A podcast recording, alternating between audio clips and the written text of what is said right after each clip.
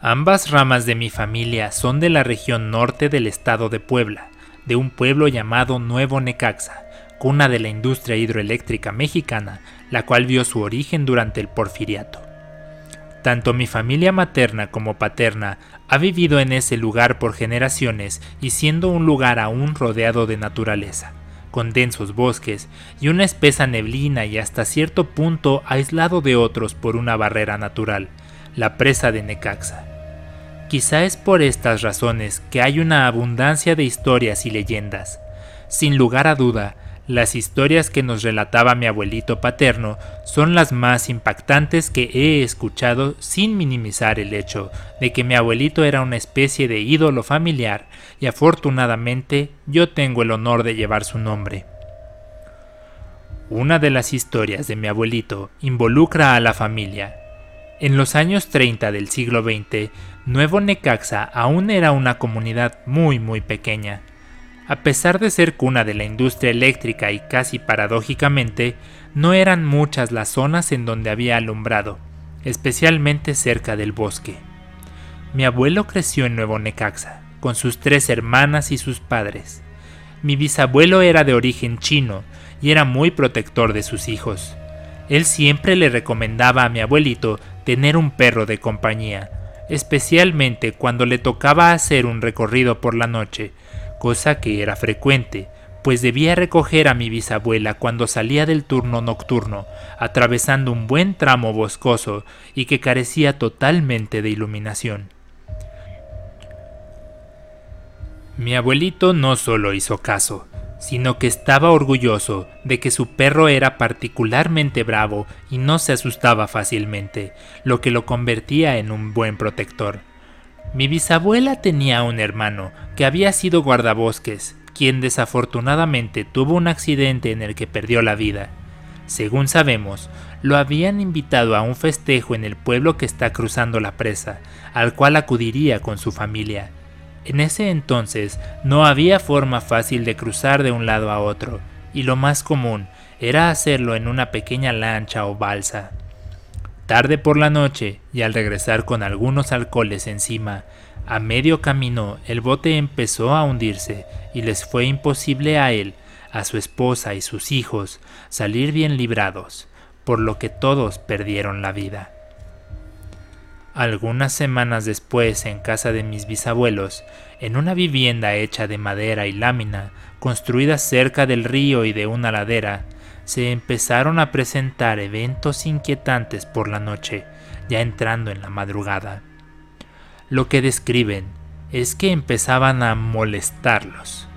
Los perros de la familia comenzaban a ladrar, aullando de manera frenética, como si tratasen de advertir algún tipo de peligro.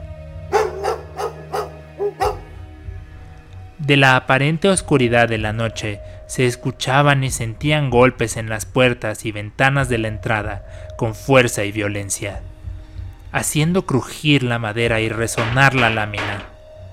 Esto transcurrió por varias noches en las cuales mi bisabuela, que era una persona que creía mucho en temas sobrenaturales, hacía lo posible por calmar a mi abuelito y sus hermanas.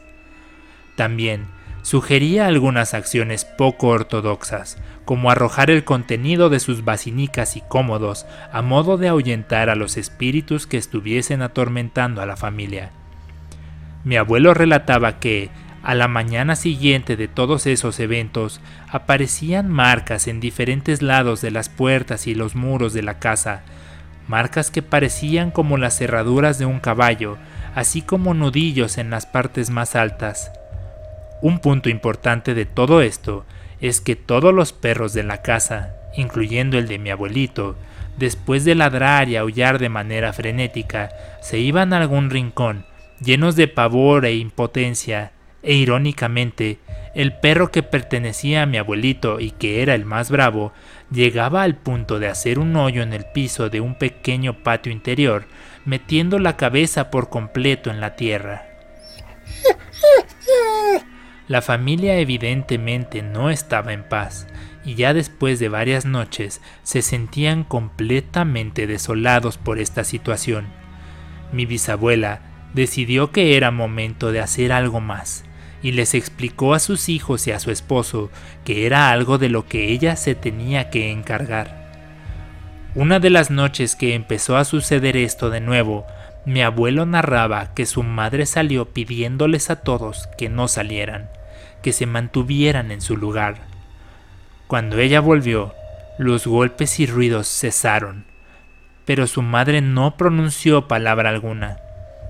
Al día siguiente, la bisabuela hizo que llegaran algunos trabajadores para que escarbaran entre tierra y grava algunas zonas del terreno donde vivían hasta que encontraron algo que estaba enterrado.